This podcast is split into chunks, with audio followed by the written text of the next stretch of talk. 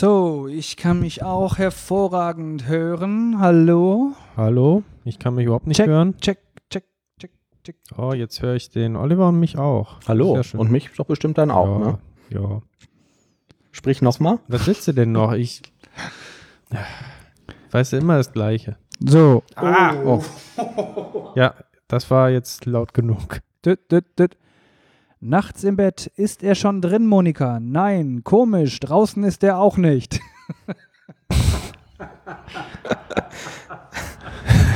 Check. Hallo. Ja, Thomas, sag nochmal was bitte.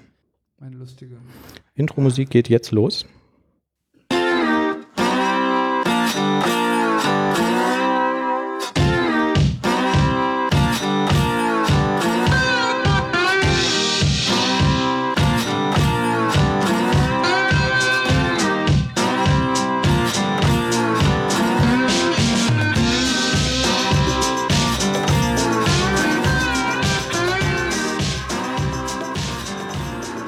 Herzlich willkommen, liebe Zuhörer. Ich freue mich, wir freuen uns, dass ihr mit uns gemeinsam wieder hier auf der Dev Couch seid. Neben mir auf der linken Seite ist der Manuel Wenk mit einem blauen Kapuzenpulli. Rechts von mir der Thomas Krause mit einem blauen T-Shirt. Ich sitze hier mit einem hellen T-Shirt. Und wir haben euch eine ganze Menge zu erzählen. Zuerst einmal Thomas, du hast so rote Augen. Was ist los? Ja, weiß ich auch nicht. Die haben irgendwie bei der OP rumgefuscht. Was für eine, was für eine OP? Ich habe mir doch die Augen lasern lassen. Was? Erzähl so mal, ein, warum das so denn? ein LASIK-OP. Ja. Äh, hatte lange Zeit eine Hornhautverkrümmung. Wegen einer Hornhautverkrümmung. Mhm. Und habe mir die jetzt weglasern lassen. Und ja, war eine interessante Erfahrung. Also, es ist jetzt irgendwie keine richtige OP im klassischen Sinn, wie man sich das irgendwie vorstellt. Gibt keine Narkose oder sowas. Eigentlich quasi nur Augentropfen zur lokalen Betäubung. Und dann wird quasi mit einem Laser ein kleiner Ausschnitt äh, aus der Hornhaut quasi äh, ausgeschnitten und mit einem anderen Laser die Fehlsichtigkeit korrigiert. Das Ganze wieder zugeklappt und dann kann man eigentlich auch schon direkt wieder sehen. Also gar nicht so scary irgendwie, wie man sich das vielleicht vorstellt. Hast du keine Angst gehabt oder irgendwie hast du da geschrien oder geweint oder? Ja, weinen tut man tatsächlich eher nach der OP, dann tränen die Augen ein bisschen, aber ansonsten äh, hatte ich aber auch schon von anderen gehört, dass es äh, relativ harmlos ist quasi Mhm. OP. Und das dauert nur ein paar Minuten, ja? Ja, genau. Habe ich eigentlich in der Sendung mal die Geschichte erzählt, wie ich mir ins Auge geschnitten habe? Oh, das hört sich ungesund an. Hört sich gut an. Ich habe, äh, soll ich erzählen? Ich weiß nicht, schreckt das Leute ab? Ich mach's einfach. Hast du Ähm, so einen Hornhautschrubber genommen? ich habe irgendwie zu Hause auf der Couch rumgelegen. Wir hatten so einen Parkettboden und habe irgendeine Zeitung gelesen. Die sind ja immer voll mit irgendwelchen Werbeflyern und Beilagen und so. Und dann habe ich die irgendwie geschüttelt so neben der Couch und dann lagen diese ganzen Flyer da. Und dann habe ich gelesen, gelesen, gelesen. Und irgendwann bin ich dann aufgestanden, hatte diese Zeitung in der Hand, bin auf diesen Flyern auf dem glatten Boden ausgerutscht ähm, und habe dann so in diesem Reflex so die Arme hochgenommen und habe mir dabei die Zeitung ins Auge gehauen. Du Scheiße. Und es tat halt irgendwie ja, so ganz leicht weh, aber ich dachte, naja, tut das halt irgendwie leicht weh, geht er dann irgendwann wieder weg. Ne? War auch so nichts zu sehen. Und am anderen Morgen ähm, tat es halt immer noch weh. Und es fühlte sich an, als hätte ich irgendwas im Auge, was sich hinter dem Augapfel befindet. Und ich dachte, ja, das ist jetzt irgendwie unangenehm, so gehst du mal zum Augenarzt. Und die hat sich das so angeguckt und geguckt und geguckt und dann hat die da so eine Flüssigkeit reingeträufelt. Ähm, und dann konnte man halt sehen, dass die oberste Hornhautschicht vom Auge zerschnitten war durch die ähm, Zeitung. Und ähm, die hat dann da so eine durchsichtige Kontaktlinse drauf gemacht und ähm, das Auge irgendwie so abgeklebt und sah ich aus wie ein Pirat. Und ähm, sagte, ja, das ähm, wäre jetzt so, ne, die Linse bleibt da jetzt ein paar Tage drauf und dann wird die halt wieder rausgenommen und dann ist das wieder zu, aber ich müsste halt schon mal damit rechnen, das würde äh, so in dem ersten Jahr vielleicht immer mal wieder aufgehen. Und das würde man dann auch spüren. Und habe ich dann tatsächlich auch gehabt. Nämlich bin ich damals immer ähm, vorm Arbeiten äh, schwimmen gegangen und habe irgendwann so einen Körper gemacht ins, äh, ins Becken und habe dann gemerkt, oh, scheiße, ist schon wieder auf. Und das hat dann aber auch immer nur ein paar Minuten gedauert, dann war dieses äh, Gefühl wieder weg. Also es war jetzt nicht so schmerzhaft, wie sich das anhört, so ins Auge geschnitten, aber ähm, war schon unangenehm. Kann ich nicht empfehlen. Kann ich aber auch noch erzählen, ich darf jetzt auch irgendwie zwei Wochen lang keinen Sport machen, weil das Thema ist das, ähm, also die OP läuft so, es sind quasi zwei Laser. Der erste Laser, der macht so einen kreisrunden Ausschnitt quasi. Es wird also ähm, so eine Art Deckel quasi rausgeschnitten. Der ist dann nur noch an einer kleinen Stelle quasi im Auge befestigt. Der wird dann aufgeklappt. Darunter wird die Fehlsichtigkeit dann äh, weggelasert und dann wird dieser Deckel wieder zugeklappt. So dieser Deckel aber quasi, oder Flap wird er auch genannt, der hängt quasi im Auge nur mit der, ja quasi wie so ein Vakuum quasi, ne? Also einfach nur mit dieser Ziehkraft. Das heißt, ähm, wenn man sich jetzt die erste Woche oder die ersten zwei Wochen dann irgendwie zu feste die Augen reibt, dann würde man dieses Ding dann irgendwie verschieben und damit quasi die, die Heilung gefährden.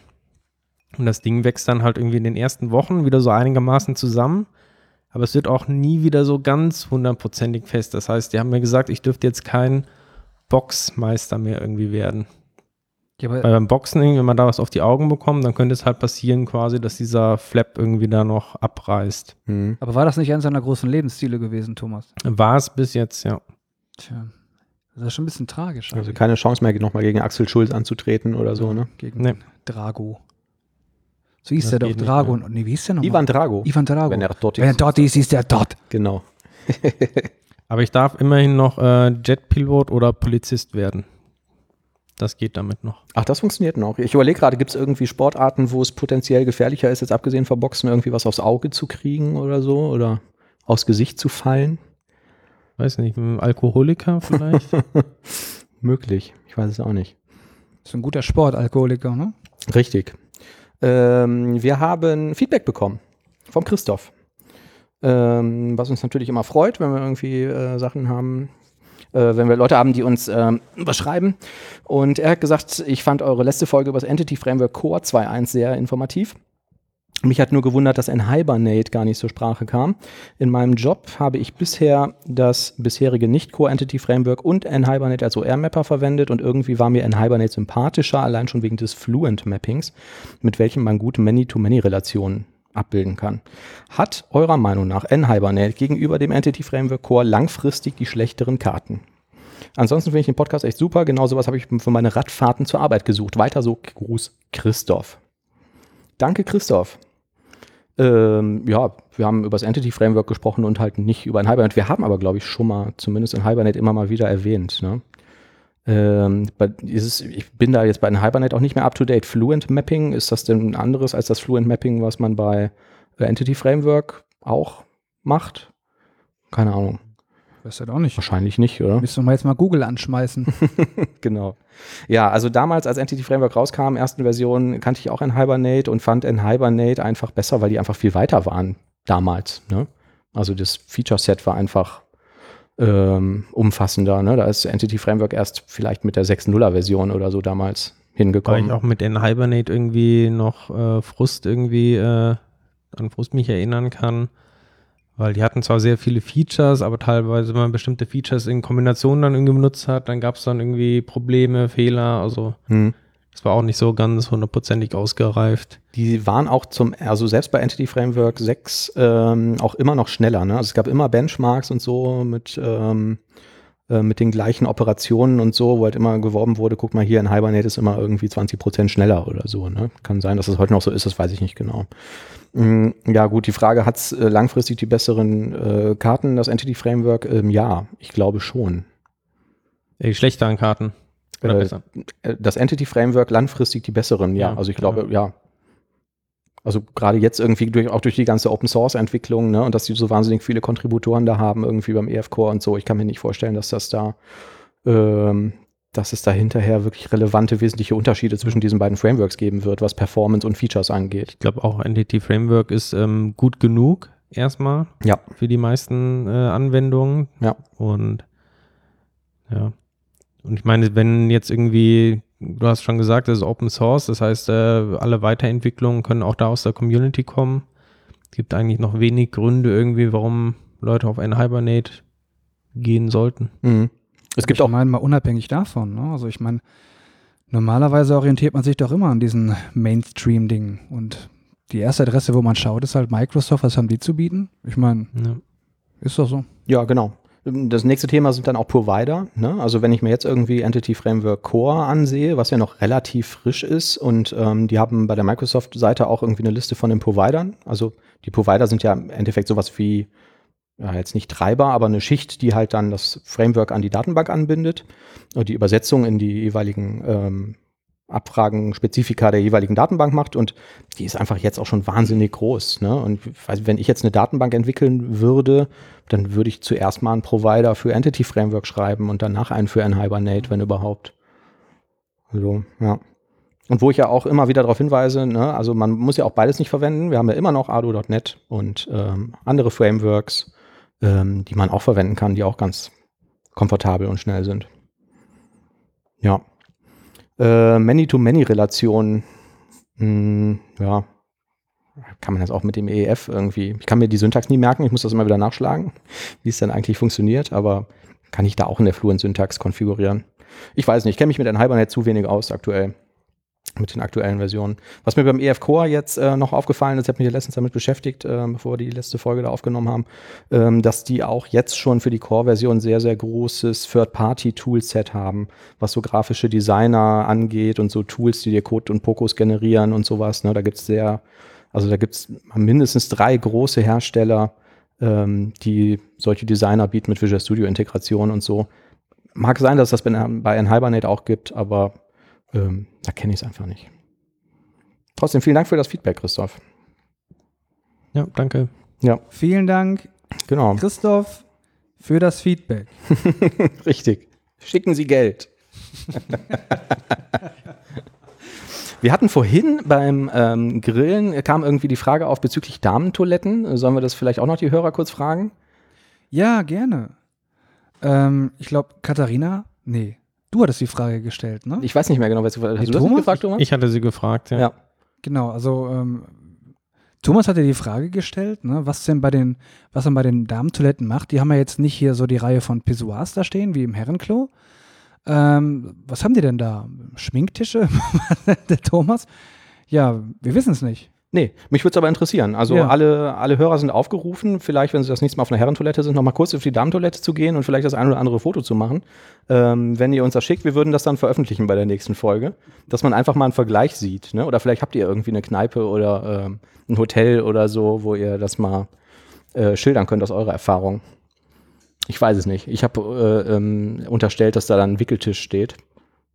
Mag sein, man weiß es nicht. Wir haben bei uns immer das Problem, dass auf der Herrentoilette immer ähm, das Papier alle ist. Mhm. Warum? Warum könnte ich weiß das auch nicht. Ich glaube, wir haben einfach einen Männerüberschuss irgendwie auf der IT-Abteilung. Wir müssen dann immer quasi die zwei, äh, drei Frauen, die auf der, in der Abteilung sind, immer fragen, dass sie uns nochmal Papier quasi rübergeben. Ernsthaftes Problem. Kann man das nicht irgendwie lösen, irgendwie? Ist ja dadurch Mit einem Durchbruch in der Wand? Vielleicht. Wäre möglich. Kann man nicht vielleicht so einen Sensor irgendwie einbauen, der automatisch Alarm schlägt, sobald er irgendwie zum Engpass, sobald es da zum Engpass kommt, Thomas? Hm. Könnte man mal probieren. Ähm, wir waren mit dem Feedback noch nicht ganz durch. Äh, Michele hat uns eine E-Mail geschrieben. Michele ist auch freiberuflicher Softwareentwickler. Und wir hatten ja über lange Folgen hinweg immer diesen Running Gag äh, mit Group By, dass Group By im Entity Framework Core nicht so funktioniert hat, wie man sich es vorstellt.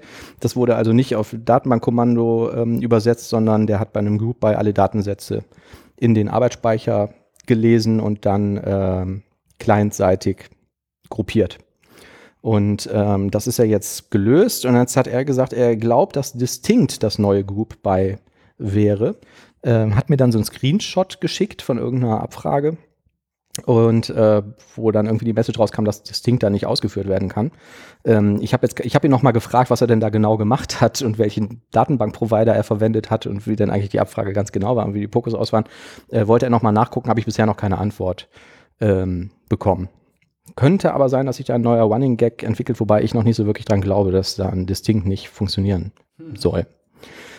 Da wollte ich aber in dem Zusammenhang, weil beim letzten Mal haben wir nur kurz irgendwie diese Features mal irgendwie ähm, äh, abgearbeitet mit den ähm, Shadow Properties und was wir alles hatten irgendwie von EF Core 2.1, wo wir nicht drüber gesprochen haben, ist, wie wird das denn eigentlich ausgeführt?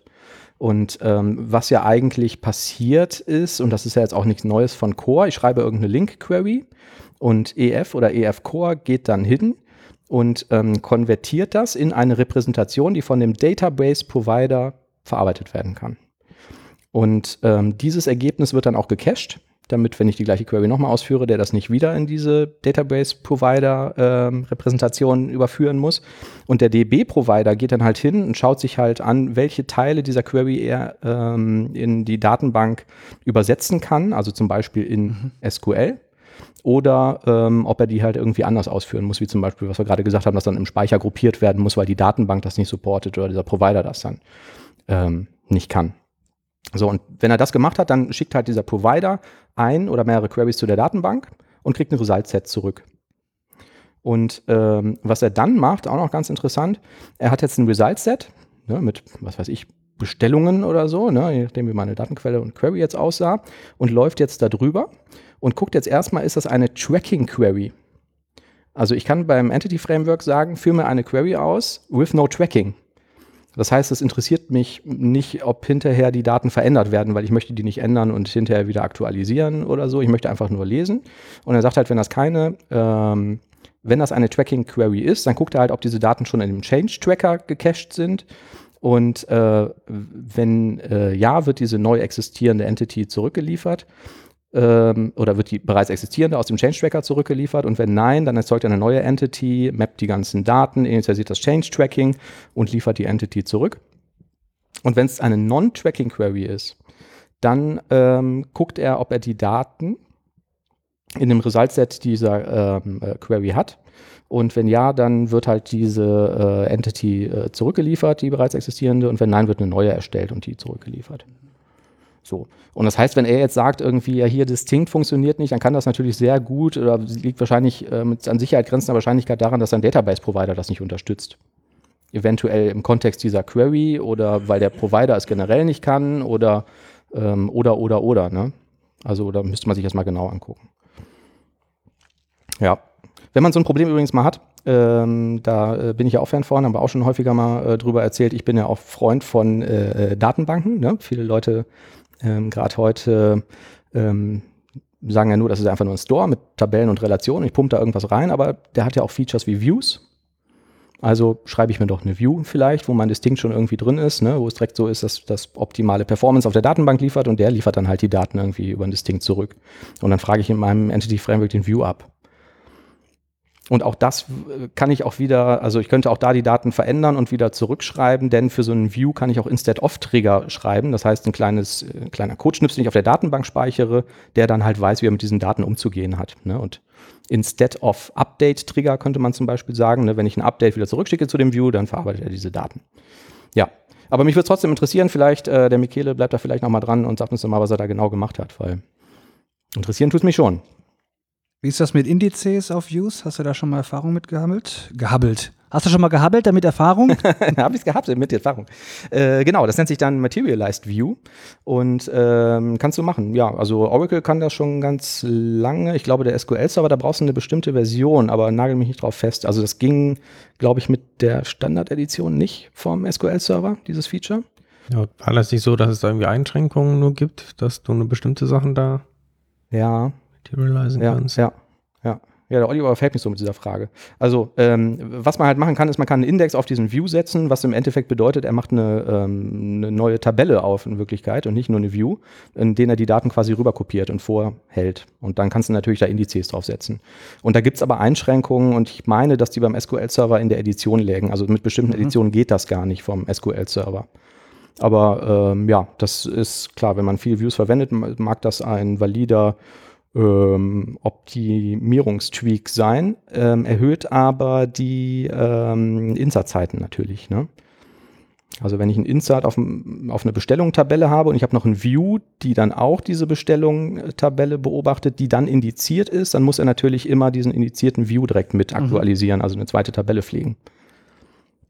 Aber die Abfrage ist dann natürlich wesentlich schneller. Gut, dass sich mal einer da Gedanken gemacht hat darüber. Ja, schön, ne? Und ich glaube, Oracle kann das viel länger schon als Microsoft.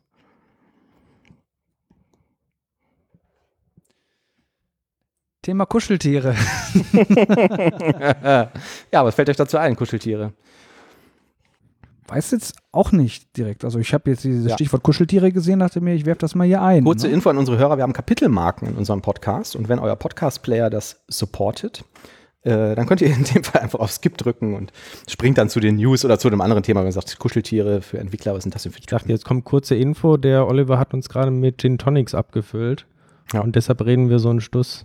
Ähm, kurze Frage. Ähm, wir haben letztens festgestellt, das würde mich auch mal interessieren, Feedback von Zuhörern.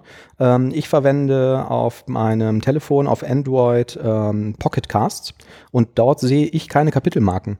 Benutze ich Pocket Cast aber auf meinem iPad sehe ich da Kapitelmarken. Ich habe aber auch keinen anderen Podcast gefunden auf Android, der Kapitelmarken anzeigt. Ich weiß nicht, ob das einfach kein Feature ist, wenn man das auf dem Telefon hat. Also keine Ahnung. Ich habe auch Pocket Cast auf Android und da geht Mhm. unserer nicht, aber in anderen habe ich Kapitelmarken. Ich habe aber auch einen gefunden, die Lage der Nation, toller Podcast, ähm, die auf Android keine haben, auf dem iPad schon. Da habe ich aber bei Android welche. Aha, okay. Komisch. Ja, okay. Also vielleicht, äh, wenn ihr, ähm, wenn die Zuhörer ähm, Clients haben, die wir nicht verwenden, es wäre mal interessant zu wissen, ob ihr dann irgendwie diese Marken habt, weil wir machen immer viel Arbeit, die da reinzusetzen, damit man halt solche Themen wie das mit den Kuscheltieren überspringen kann. Kommen wir zu den News. Ähm, wir haben eine alte, aber ganz interessante Nachricht. Ähm, das, da wollte ich letztes Mal schon drüber sprechen, habe es dann aber irgendwie, ähm, habe ich vergessen, es in die Show äh, Notes zu schreiben oder in unseren Sendungsplan. Ähm, Google hat Öffi aus dem Store geworfen. Habt ihr das mitbekommen?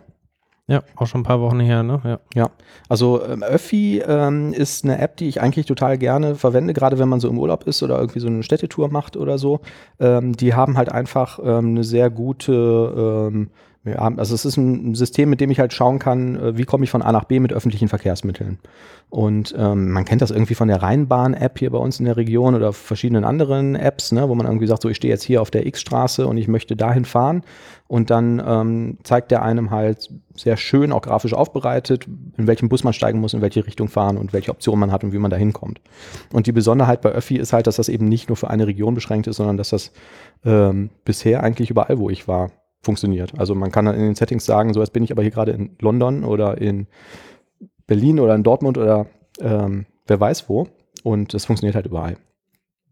Und äh, das hat jemand geschrieben und hat das unentgeltlich in diesen Store ähm, gestellt. Um, und ähm, ich glaube, der hat das über Spenden finanziert oder so. Ne? Der hatten mal eine Zeit lang so einen Flatter-Button und man konnte ihm auch irgendwie auf PayPal irgendwie Geld zukommen lassen. Ähm, fand ich immer ganz toll. Ähm, Habe ich auch immer mal irgendwie ein paar Euro rübergeschoben. Und ähm, das hat Google jetzt aus dem App Store geworfen. Warum? Richtig. Hat sich der Autor auch gefragt und hat bei Google nachgefragt und Google hat gesagt, Payments. Und er hat gesagt, hä? Ist kostenlos und es gibt kein Payment da drin.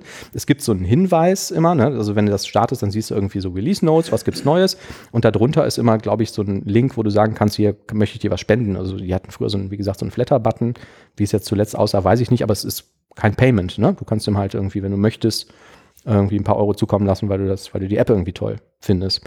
Und ich glaube, dass er selbst das entfernt hat und die App ist jetzt mittlerweile trotzdem Stand heute noch nicht wieder in dem Store vorhanden. Und ähm, Ich glaube, die Argumentation war auch irgendwie so in diese Richtung, dass halt Google sagt, wenn du In-App-Käufe hast, also irgendwie Bezahlfunktion in einer Anwendung selber, dann wollen die halt auch davon irgendwie, ich weiß nicht wie viel, auch vielleicht 30 Prozent oder sowas an den Einnahmen haben. Mhm. Und die Vermutung war irgendwie, dass sie quasi diese Spendenhinweis oder sowas so gewertet haben. Wobei ich auch da die Info gelesen hatte, dass die angeblich bei Android diesen Spenden-Button gar nicht drin haben, genau aus diesem Grund. Also es war wohl etwas verwirrend. Ja. Ähm, kann sein. Ich glaube, er hat dann noch eine APK-Version, die man auf seiner, also dieses Android-Package, was man auf seiner Homepage runterladen kann, wo er gesagt hat, da wäre das jetzt noch drin ne, und bei der anderen raus. Aber ähm, bisher hat er es wohl ähm, trotzdem nicht wieder zurück in den Store geschafft. Und ich habe mir halt beim Lesen dieser News, habe ich das irgendwie für relativ bedenklich gefunden, weil die haben ja die komplette Hoheit darüber, ne? über dieses System quasi. Wenn ich da aus dem Store rausfliege, dann bin ich ja de facto nicht vorhanden. Klar kann man sich alternative Stores installieren, zumindest auf Android. Bei iOS geht das ja auch nicht. Und ähm, irgendwie sowas wie F-Droid zum Beispiel, wo man sich was darüber installieren kann. Aber jetzt stellen wir mal vor, wir drei schreiben jetzt irgendeine tolle App und äh, stecken da irgendwie viel Zeit und Geld rein, packen das da rein und sind vielleicht auch einigermaßen erfolgreich damit und nach drei Monaten schmeißen die das raus. Und dann ist man da halt weg. Ja, aber kann ich keine APK-Installation mehr machen oder was? Ja, doch, aber also ich meine, wir würden dann vielleicht auf die, auf die Homepage von denen gehen, laden uns das APK runter, gehen in die Android-Einstellungen und sagen, ja, ich möchte unsichere Quellen erlauben, ja, ich möchte erlauben, dass ich APKs installiere und machen das Ding dann irgendwie drauf. Aber de facto wirst du ja auch gar nicht gefunden, wenn du nicht in dem Store Aber stehst. das ändert ne? sich doch jetzt alles dadurch, dass ähm, dieses Spiel äh, Fortnite, dass das ähm, auch nicht über den Android Store angeboten werden soll. Das ist ja, ich weiß nicht, ob ihr das kennt, ist ja ein äh, super populäres Spiel momentan, mit äh, Millionen Spielern. Und die haben sich halt dafür entschieden, dass sie es nicht über den Google Play Store anbieten wollen, weil da müssten sie halt 30 Prozent abdrücken und bieten das stattdessen dann irgendwie außerhalb auf der Webseite an. Und ich habe jetzt mal gelesen, das soll Google wohl 50 Millionen Dollar kosten, allein dass sie da nicht gelistet sind. Das wird denen an Verkäufen da irgendwie entgehen. Ach was? Hm. Ja. Ich kenne das gar Und, nicht. ähm, ja, gut, aber das kannst du natürlich auch nur machen, wenn du eine wahnsinnige Bekanntheit Das und eine Besondere ist bei dem Fortnite ist hast. wohl irgendwie es halt äh, Free-to-Play irgendwie und äh, geräteübergreifend. Du kannst also dann zukünftig mit deinem Android gegen, keine Ahnung, PC, Playstation oder was auch immer, ähm, ich weiß gar nicht, welche äh, alle da irgendwie angeschlossen sind, Mhm. können alle miteinander zocken. Und ja, ich habe selber auch nicht gespielt, aber ich glaube, das Besondere ist halt, du kannst ähm, da quasi während du versuchst, die anderen abzuschießen, quasi auch so ähm, Gebäude bauen und sowas und irgendwelche ähm, Schutzwälle. Und es gibt da diesen berühmten Battle Royale Modus, wo quasi die Spielfläche immer kleiner wird und wer am längsten überlebt, der hat dann irgendwie gewonnen. Mhm. Habt ihr noch nie gehört? Nee. Nee. Ich gucke ein paar Videos und so. Ich muss aber auch sagen, ich meide diese Free-to-Play-Spiele. Also meistens ist es ja dann so, dass du die Dinger installierst und dann hast du entweder sowas wie Pay-to-Win, dass du im Spiel wahnsinnig viel Geld ausgeben kannst oder vielleicht sogar musst, um da irgendwie hinzukommen. Oder die sind halt total mit Werbung vollgepflastert und das gefällt mir beides Ja, nicht. Also, aber das soll, glaube ich, gehen. Also Ja. du zahlst hauptsächlich dadurch, dass du dann besondere Moves oder sowas hast, aber jetzt nichts, was irgendwie kriegsentscheidend ist. okay. Spielt ihr überhaupt irgendwelche Online-Spiele oder auf dem Handy irgendwas? Spielt ihr irgendwas? Ja, also relativ selten. Ähm, mein Lieblingsspiel auf dem Handy ist immer noch Pflanzen gegen Zombies. Plants vs. Mhm. Zombies auf Englisch, das finde ich toll. Ähm, Gibt es mittlerweile aber auch in dem Android Store nur noch eine Version, die dir die ganze Zeit Werbung einblendet. Früher konnte man das mal kaufen, irgendwie für 5, 6 Euro. Ähm, das finde ich irgendwie ganz nett. Und ansonsten halt auf dem PC. Ja, irgendwie StarCraft oder so. Aber äh, bei mir ist das meistens so, ich mache das an Weihnachten.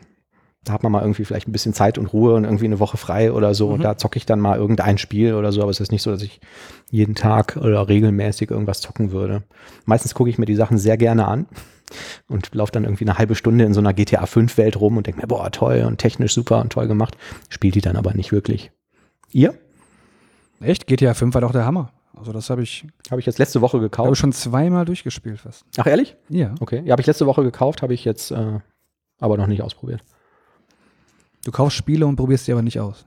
Ja, das sind dann so Sachen, wo ich mir denke, ach ja, alles klar, habe ich das jetzt mal, habe ich gerade irgendwie ein Schnäppchen gemacht, das war irgendwo im Angebot, habe das dann in meiner großen Steam-Sammlung und äh, warte dann auf die Weihnachtszeit und dann würde ich vielleicht auch mal GTA 5 spielen. Ja. Ich aktuell auch nur auf dem Handy ab und zu mal irgendein Spielchen.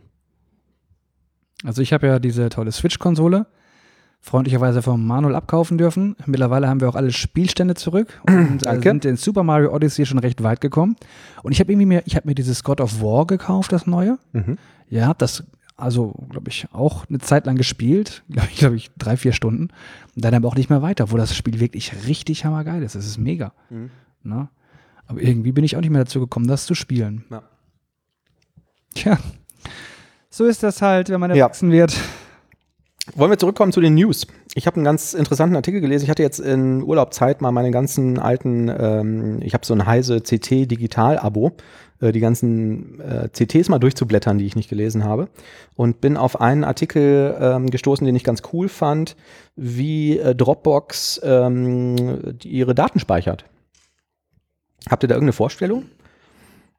Spontan vermutet, die ähm, benutzen irgendwie Amazon Blob Storage oder sowas. Ähm, ja, als die, also 2008 haben die sich gegründet und ähm, haben dann natürlich gesagt, boah, jetzt kaufen wir jetzt nicht für Millionen irgendwelche Hardware, sondern wir nehmen die Amazon Cloud. Und ähm, haben da ihr ähm, Zeugs drauf gespeichert und sind ja gewachsen, gewachsen, gewachsen und irgendwann wurde denen das einfach zu teuer. Und 2015 haben sie gesagt, wir machen jetzt vielleicht doch mal eigene Rechenzentren irgendwie weltweit verteilt, wo wir unser Zeugs drin speichern. Einfach weil es zu teuer geworden ist. Und ähm, da stehen so ein paar Zahlen dran, die fand ich ganz spannend. Die haben 500 Millionen Nutzer die 500 Millionen Nutzer laden täglich ungefähr 1,2 Milliarden Dateien hoch. Und äh, nur 11 Millionen von diesen Usern zahlen für den Dienst. Und selbst 2017 gab es den letzten Geschäftsbericht, haben die immer noch rote Zahlen geschrieben. Ja, das heißt, es ist natürlich ein äh, Anreiz für Dropbox, irgendwie den Storage da so günstig wie möglich zu bekommen. Und der muss dann natürlich aber trotzdem irgendwie zuverlässig sein und so. Ne? Und die verraten es jetzt nicht, ähm, ganz genau, wie viele Speicher die jetzt im Detail haben und so, aber die haben über 500 Petabyte an Daten und bauen sich ihre Racks selber. Und zwar haben die ein, ein Rack, den man dann in so ein, ne, in so ein 19 Zoll Rack irgendwie äh, reinschraubt und ähm, stecken da ganz normale dreieinhalb Zoll ähm, Festplatten rein. Und äh, in ein so ein Rack gehen 102 Festplatten was ich ganz interessant finde, ähm, haben sich eine eigene Software geschrieben, eine eigene Storage-Software, ähm, in die man dann quasi einfach beliebig viel Zeugs reinstopfen kann und was dann auf diesen Racks und Storages irgendwie verteilt wird. So, diese ähm, Dinger, diese äh, Racks sind über einen Meter lang. Und dann, habe ich gerade schon gesagt, ne, äh, ungefähr 100 Festplatten. Jede Platte hat ungefähr 14 Terabyte Kapazität, die da drin sind. Und das heißt, ein so ein Ding, was ich da reinschiebe, hat ungefähr schon mal 1,4 Petabyte äh, Speicherplatz. Problem ist, das Ding wiegt dann mit den ganzen Platten da drin 140 Kilo. Und davon kann man nicht allzu viele in so ein Rack äh, stecken, bevor das unter dem, äh, unter dem Gewicht zusammenbricht. Und ähm, um den Boden des Rechenzentrums nicht zu überlasten, äh, stecken sie dann äh, nur relativ wenig von den Dingern in einen so einen Rack rein.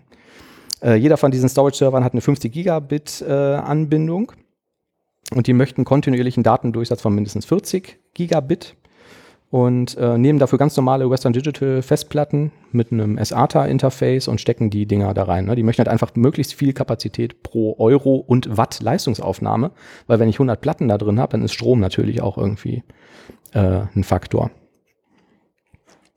Und ähm, was die jetzt wohl auch machen, ist, die verändern die Firmware der Platten, ähm, um da irgendwie noch mehr Zuverlässigkeit und Performance reinzukriegen. Aber die sind noch komplett auf Magnetplatten. Die sind noch komplett auf Magnetplatten, genau, ja. Ja, fand ich ganz interessant, mal so irgendwie diese Zahlen zu hören. Ne? Also ähm, dann auch mal eine Software zu schreiben, die halt ähm, mal über 500 Petabyte Daten für 500 Millionen User äh, verwaltet, ist, glaube ich, auch ein spannendes Thema. Stichwort VGA-Museum. Richtig. Ähm, erinnert ihr euch, ihr habt doch bestimmt auch früher irgendwie oder vielleicht heute auch noch selber irgendwie PCs zusammengeschraubt, was ihr da so für Grafikkarten drin hattet? Hm, Im Detail nicht. Also es waren, glaube ich, einfach nur irgendwelche Steckkarten, die relativ beliebig waren, weil sie ja in der Anfangszeit auch noch keinen 3D-Beschleuniger quasi drauf hatten. Mhm. Das hat man ja äh, parallel dazu gekauft. Da gab es ja schon diese Voodoo oder Voodoo, sowas. 3DFX, ne, genau, so, 400 äh, Mark. Was durchschleifen musste. Ja. Und die hatten halt irgendwie einen VGA-Ausgang. Mhm. Aber ich glaube, die waren halt tatsächlich, also genau, PCI äh, oder ISA davor noch, ne? Und dann ja. halt VGA-Ausgang. Mhm. Sonst relativ langweilig, ne? Ähm, ja, eigentlich schon, aber ich erinnere mich schon noch irgendwie dran, dass ich dann irgendwie diese erste Voodoo-Karte, das weiß ich noch, ne, diese 3D-FX-Karte, da habe ich dann auch, weil ich keine Kohle hatte, irgendwie als, als Jugendlicher dann das billigste Ding gekauft. Und es gab welche, die hatten so einen passiven Kühlkörper draufgeklebt und es gab welche ohne. Und meine war ohne und die ist regelmäßig, wenn es zu heiß war, ist die einfach stehen geblieben und war dann überlastet und dann ist der Rechner mal abgestürzt und ich bin wahnsinnig geworden und so. Und dann gab es da hinterher die ähm, ersten, als dann Windows rauskam mit DirectX und 3D-Beschleunigung und bla bla bla, die ersten GeForce-Karten. Wisst ihr das noch? Von Nvidia, das war ja auch nochmal irgendwie so ein großer Sprung. Okay, worauf ich eigentlich hinaus will, es gibt eine Webseite vgamuseum.info, ähm, die äh, sammeln Fotos und Beschreibungen von allen möglichen Grafikkarten, die irgendwie jemals auf dem Markt waren. Und dann kann man sich die da angucken und irgendwie durchklicken. Und wenn man das mal macht und irgendwie vielleicht schon länger mit Computern zu tun hat, fällt einem bestimmt die eine oder andere Karte auf, die man selber mal gehabt hat. Also es hat jetzt äh, relativ ähm, wenig Sinn, außer irgendwie so eine kleine historische Aufbereitung und vielleicht so ein bisschen Sentimentalität, ähm, sich diese ganzen alten Karten nochmal anzugucken und dann vielleicht zu denken, ach ja, die habe ich ja auch gehabt. Ach ja, richtig. Ach ja, so war das und so. Ähm, fand ich eigentlich äh, eine ganz spannende Seite. Es geht hauptsächlich tatsächlich um Fotos und so oder bereiten die das in irgendeiner Weise technische Datenblätter, wie ja. waren die zu programmieren oder irgendwie sowas da auf? Ja, sowas, also so tief geht es nicht runter, aber die haben sehr viel technische Details, ne? also wie funktioniert diese Karte, was war das Besondere daran, was hatte die für eine Leistung und, und, und, viele technische Daten, auch ähm, Rechnereinstellungen, wenn die zum Beispiel noch so Jumper drauf hatten, um irgendwelche ERQs zu konfigurieren und so, ne? sowas ist dann irgendwie mit da drauf. Und die haben sogar für viele Karten Videos ähm, wo die halt irgendwie, ähm, also in, erstmal im Video zeigen, wie diese Karte halt aussah und so. Und äh, dann aber auch Spiele darauf zeigen, wie das jetzt, äh, was dann halt für Sprünge dann möglich waren, irgendwie mit der neuesten Grafikchip-Generation. Mhm. Ja, das fand ich irgendwie ein ganz, ganz nettes Projekt. Da habe ich jetzt gerade meine erste GeForce-Karte gefunden, die Nvidia GeForce 256. Da habe ich damals eine ja, ziemlich glaub, hohe. Da habe ich eine ziemlich hohe Nachzahlung bekommen vom BAföG-Amt und die habe ich dann erstmal investiert in diese Nvidia GeForce. Ja. Ja. Ja, ist doch schön eigentlich, oder? Hat Wenn Spaß. man da nochmal irgendwie, genau, ja, ja. ja. Ja, ich hatte auch mal so einen sentimentalen Anfall und dachte, eigentlich müsste man vielleicht nochmal gucken, diese Karten nochmal zu kriegen und dann in so einen alten PC zu schrauben und dann die alten Spiele nochmal auf der alten Hardware zu spielen. Aber ich glaube, es ist eigentlich auch eine Schnapsidee, ne?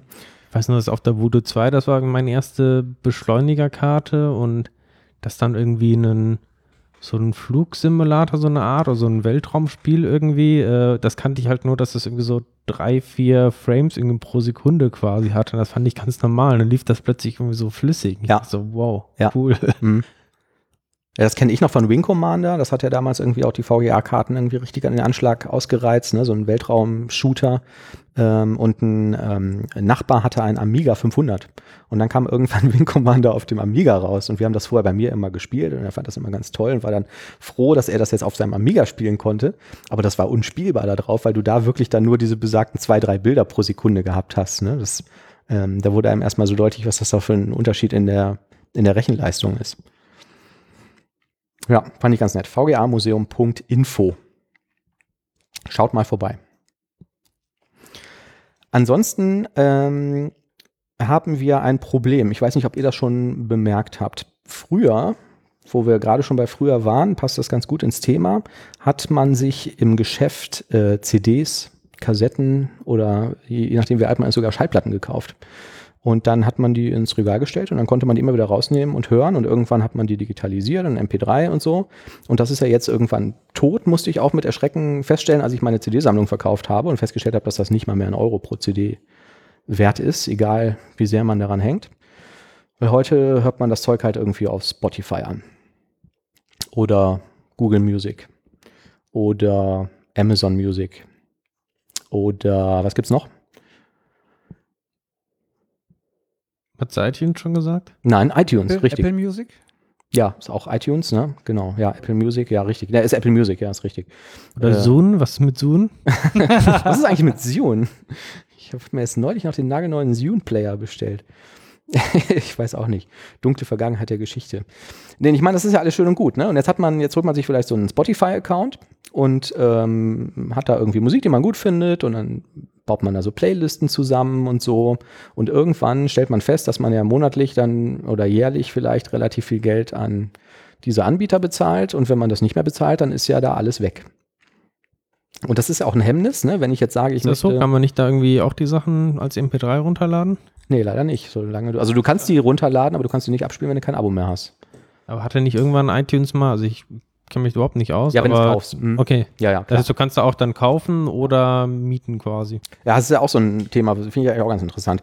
Ähm, du kannst hingehen und gehst auf äh, iTunes und kaufst dir das neue Album von, äh, wer ist jetzt gerade modern? Äh, Taylor Swift. Taylor Swift, Dankeschön. Und äh, kaufst dir das und lädst dir das runter und kopierst es drauf, wo du willst. alles schön und gut. Und jetzt hast du aber auf deinem Telefon unterwegs halt irgendwie deinen Spotify-Account, dann kannst du es da nicht hören, weil du kannst das Zeug ja nicht da hochladen. Und wenn die das gerade nicht im Katalog haben, dann hast du da erstmal keinen Zugriff drauf. Ne? Und ähm, das, dafür gab es damals eine Lösung, die läuft jetzt aber leider aus. Äh, Amazon hat ein Abo verkauft, das war relativ versteckt. Ähm, kostet irgendwie auch 20 Euro im Jahr oder so. Da konntest du deine gesamte Musiksammlung da hochladen und hattest das in deinem Amazon Music zur Verfügung. Mhm. Aber das haben die irgendwie so schlecht vermarktet, dass es keiner benutzt hat und jetzt gerade wird es eingestellt. Und da habe ich natürlich meine gesamte Musiksammlung hochgeladen und kann jetzt alles runterladen und gucken, wo ich das jetzt hinladen kann. Habe rausgefunden, bei Google Music geht es auch. Da kannst du auch bis zu 10.000 eigene Songs hochladen, die dann da in deiner Library sind. Ähm, worauf ich aber hinaus wollte, war, das ist ja eigentlich auch so ein, so ein Login-Problem. Also Du hast dann da dein iTunes, Apple Music Account und hast da deine ganzen Playlisten und deine ganzen tollen Songs und überlegst jetzt natürlich dreimal, ob du zu Spotify wechselst, die vielleicht nur die Hälfte kosten, weil da fängst du ja wieder von vorne an. Ne? Also wie kriegst du deine äh, Playlisten und deine ganzen Musiksammlungen und deine ganzen Favorites von dem einen Anbieter zu dem anderen? Aber das müsste doch eigentlich jetzt äh, gelöst sein durch die DSGVO. Da gibt es auch ein Recht auf Datenmitnahme. Mhm. Das heißt, die müssen dir das irgendwie in einem digitalen Format irgendwie bereitstellen. Ach, das ist ja, aber ist das da auch so? Also ist eigentlich bei allen, die irgendwelche Daten speichern und deine Playlists irgendwie sind ja letztendlich persönliche Daten. Ja, okay, gut, dann bieten An der Frage ist natürlich, ob dann dieses diese Datei, die dir irgendwie Spotify oder sowas erstellt, ob ja. die andere dann wieder einlesen können. Aber dann hast du zumindest genau. eine Liste dieser Songs. Richtig. Und jetzt gibt es einen ähm, Server moval.de, M-O-O-V-A-L.de. Und das ist ein Umzugsservice für diese ganzen Musikdienste, die halt dann genau das machen, was du gerade äh, beschrieben hast. Also du sagst, ich möchte von Spotify zu Apple Music wechseln, ähm, tippst auf dieser äh, Webseite dann deine Zugangsdaten ein und die kopieren dir deine Playlists von einem Anbieter in den anderen Anbieter. Ja, mit Spotify, ähm, Deezer, Groove und Napster. Mhm. Genau. Und ähm, die äh, CT hat das getestet, also das heißt getestet, es gibt einen ganz kleinen irgendwie Ausschnitt davon und sagen halt bei einem testweise durchgeführten Umzug von dieser zu Spotify mit 23 Playlists, 1296 Tracks, 44 Lieblingskünstlern und 101 Lieblingsalben hat das erstaunlich gut geklappt.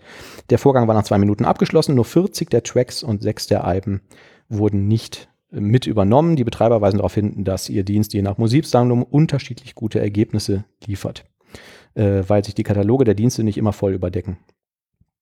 Ja, ähm, ist kostenlos, kann man mal ausprobieren. Ne? Mhm. Also finde ich eigentlich ganz nice.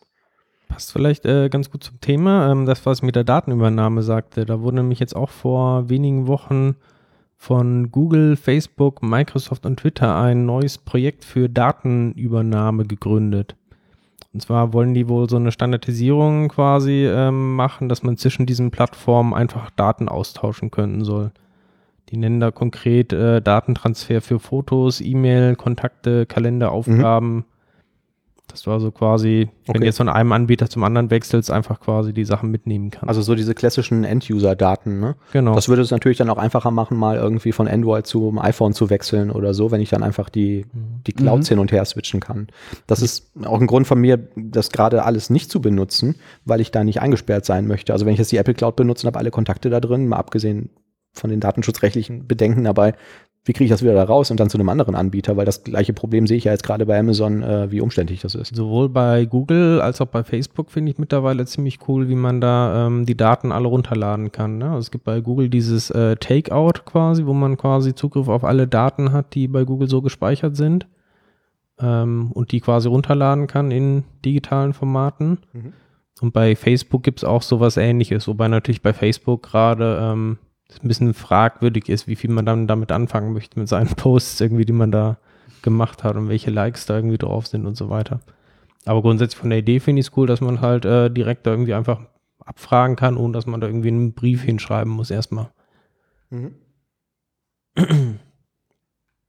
Ja, finde ich auch. Also ja, ich habe auch gedacht, so cool, ne? Also dieser, dieser Umzugsservice ist ja jetzt irgendwie so vielleicht einer der ersten Dienste, die sowas bieten. Ich habe sowas schon mal benutzt für E-Mails. Ähm, es gibt einen Provider, der halt sagt, wenn du einen Exchange hast und möchtest, was weiß ich, zu einem anderen Server oder andersrum umziehen, ähm, dass die alle deine Mails und Kontakte und ähm, Kalendereinträge von A nach B ähm, kopieren. Aber Sowas wäre natürlich cool für Cloud-Services oder so.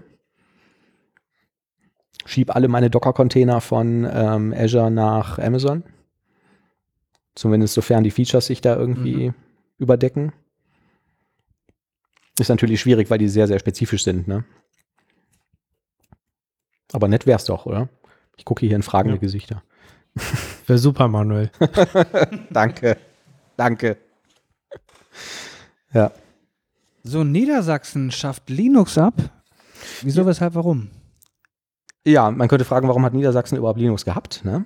Also es gibt ja immer diese, dieses Thema mit München, die wollten doch einmal irgendwie weg von, von Windows zu Linux und dann ging das doch immer groß Haben durch sie auch alle. gemacht, dann wollten sie auch wieder zurück, ne? Genau, ja, ja. Jetzt ist der letzte Stand auch, dass die äh, zurück äh, sind. Und in, in, Niedersachsen, das wusste ich bisher noch nicht, das niedersächsische Finanzamt ähm, läuft komplett auf Linux.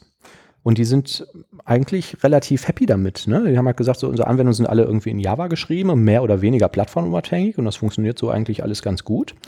Und ähm, jetzt gibt es eine neue Landesregierung, Rot-Schwarz in Niedersachsen, und die haben jetzt mal in ihrem Koalitionsvertrag geschrieben, das kommt jetzt alles weg mit dem Linux und dann machen wir da schön Windows rein. Und ähm, daraufhin hat dann hier Heise auch mal nachgefragt irgendwie, ähm, sagt mal, ähm, warum eigentlich? Und ähm, gesagt, na ja, ähm, das weiß eigentlich niemand so ganz genau, warum. Also ein Argument, was irgendwie genannt wurde, war irgendwie ja Interoperation oder Zusammenarbeit mit anderen Finanzämtern oder so.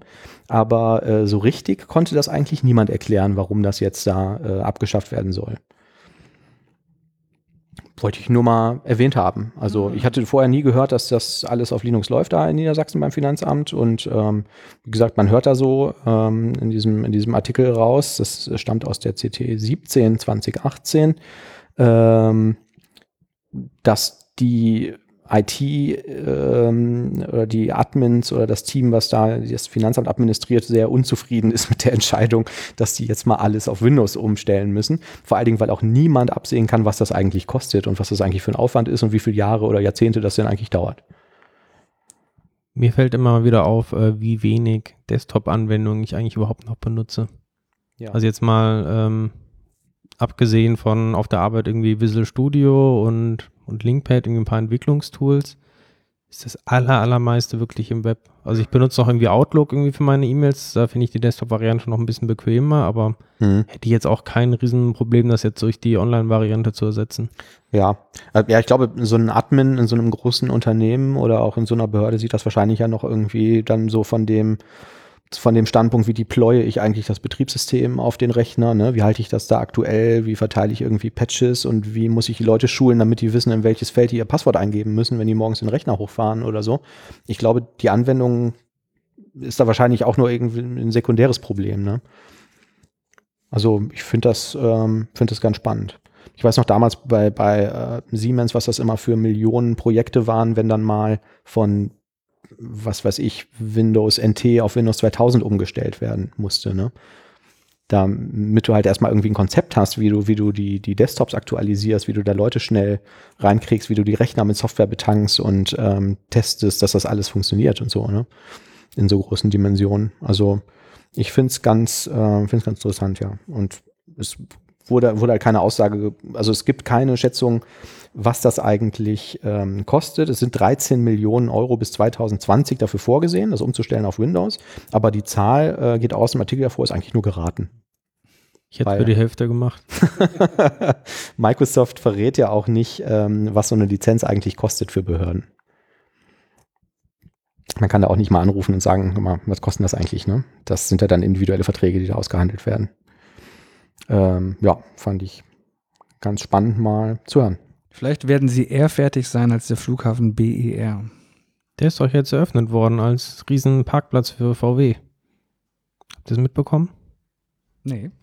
Irgendwie äh, hat VW das Problem, ähm, die müssen wegen irgendwelchen, wegen ihren Abgasproblemen oder sowas, müssen die nochmal ganz viele Fahrzeuge irgendwie neu prüfen lassen oder reparieren oder was auch immer und brauchen da extrem viele Stellplätze irgendwie. Müssen dann tausende Autos irgendwo zwischengeparkt werden. Und die mieten quasi an verschiedenen Stellen im Land dann äh, so Parkplätze an. Und da haben sie quasi jetzt im Bär auch dann entsprechend ähm, große Flächen einfach mit Autos vollgestellt, zwischengeparkt. Ach ja, könnt ihr mal ein paar Mark verdienen mit, ne? Genau, Vielleicht wird das ja die dauerhafte Nutzung dafür. kann ich mir gut Kann vorstellen. gut sein. Ja. So, habt ihr eigentlich äh, schon auf .NET Core bei euch umgestellt? Endlich mal. Wir sind dabei. Ja. Mhm. Angular und .NET Core Mhm. Backend. Mhm. Soll ja jetzt äh, .NET Core 3.0 demnächst rauskommen. Und das Besondere ist ja, mit .NET Core 3.0 soll dann auch Windows Forms und WPF auch möglich sein. Das heißt, eigentlich gibt es dann keine Funktionen mehr, die nur noch äh, mit .NET Framework funktionieren, zumindest keine großen mehr. Und damit das alles reibungslos klappt, ähm, gibt es von Microsoft jetzt schon den Portability Analyzer, der quasi die APIs von .NET Core 3.0 kennt. Mhm. Das heißt, man kann die Anwendung einmal da drüber laufen lassen und der gibt einem dann Meldungen aus, wie viel Prozent quasi deine Anwendung jetzt schon mit .NET Core 3.0 kompatibel ist. Also gibt es irgendwelche Funktionen oder sowas, die du benutzt, die nicht zur Verfügung stehen oder ist alles quasi in Butter? Mhm. Und gleichzeitig ähm, will Microsoft dieses Tool wohl auch nutzen, um noch bis zur Veröffentlichung noch an der Priorisierung von vielen Features zu arbeiten. Das heißt, man kann das irgendwie ähm, die Ergebnisse hochladen bei Microsoft und die gucken dann einfach, was sind häufig genutzte APIs, die noch nicht zur Verfügung stehen und bauen die eventuell dann noch ein. Ach, Das heißt, das äh, heißt, die APIs für 3.0 sind jetzt noch nicht wirklich stabil. Es gibt jetzt irgendwie so ein Working Set, was dann dieser Portability Analyzer verwendet. so habe ich es verstanden. Vielleicht machen sie es sonst auch nur für die nächste Miner-Version oder sowas, aber wahrscheinlich, wenn es kleinere APIs sind, äh, gibt es vielleicht noch eine Chance, dass die noch reinkommen. So, und das heißt, ich nehme mein .NET 4.0 WPF-Projekt, schicke das durch diesen Analyzer und der sagt mir dann im Idealfall, hey, 100 Prozent. Und dann kann ich das eventuell dann irgendwann mit .NET Core 3.0 nehmen, neu kompilieren und fertig ist die Laube. Genau, das ist die Idee. Ja. Mhm. Wir hatten auch, ähm, also dieses Portability-Tool, das gibt es eigentlich schon ziemlich lange. Ähm, wir haben das, ähm, als wir quasi äh, im Projekt irgendwie auf .NET Core umgestellt haben von .NET Framework, das war noch in der Version 1.0, haben wir es auch schon mal ausgeführt, um einen guten Überblick zu kriegen, was sind quasi die größten Brocken, die jetzt irgendwie da fehlen. Ähm, Ja. es war natürlich damals noch deutlich mehr ähm, Arbeit quasi und einfach sehr viele Sachen noch gefehlt haben. Aber in der Theorie sollte ja dann mit .NET Core 3.0 eigentlich das meiste vorhanden sein. Aber Thomas, jetzt frage ich dich. Jetzt nehme ich die besagte .NET 4 Anwendung, kompiliere die mit .NET Core 3.0 neu und führe die dann auf Linux aus? Meine Nee. WPF-Anwendung? WPF und WinForms wird nur auf Windows zur Verfügung stehen. Okay. Erstmal. Und wir sind uns doch wahrscheinlich, das ist jetzt eine Suggestivfrage, alle einig, dass Microsoft das nur deswegen macht, damit die hinterher sagen, .NET Framework können wir erstmal wegwerfen, oder? Ja, denke ich. Also macht Mhm. ja eigentlich keinen Sinn, das irgendwie jetzt dauernd noch weiterzuführen. Ne? Sind ja zwei Ja. Quasi konkurrierende Frameworks. Was fehlt denn noch? Also mir fällt spontan ein ähm, Windows Workflow Foundation. Ado.net? Nee, Quatsch, nicht Ado. Hier, das eigentlich noch LDAP. weiterentwickelt, Workflow Foundation und so? Ich habe da auch irgendwie nichts mehr gehört die in letzter Zeit. Aber vielleicht liegt es auch Ja, daran, dass ich es das- einfach nicht brauche im Projekt. Ja. Ähm, weiß ich auch nicht, habe auch nichts mehr gehört. Das ist wahrscheinlich wie bei WPF, dass sie sagen, wieso ist auch fertig. ähm, ja, aber das ist was, was noch fehlt, äh, glaube ich. Ähm, LDAP hast du gerade gesagt, Oliver. LDAP Genau, gibt aber, glaube ich, in- gibt's aber, glaube ich, mit diesem Compatibility Pack oder so, ne? oder wie hieß das Feature Pack oder so. Es gibt auch irgend so eine Mhm. äh, Extension, die diese Windows-Sachen nachgerüstet hat für .NET Core. Das ist da. Und ähm, was haben wir noch? Was ist denn mit WCF? WCF? WCF ist grundsätzlich da. Ich weiß nicht, ob jedes kleine Pille-Palle-Feature da irgendwie drin ist, aber Ach, ehrlich?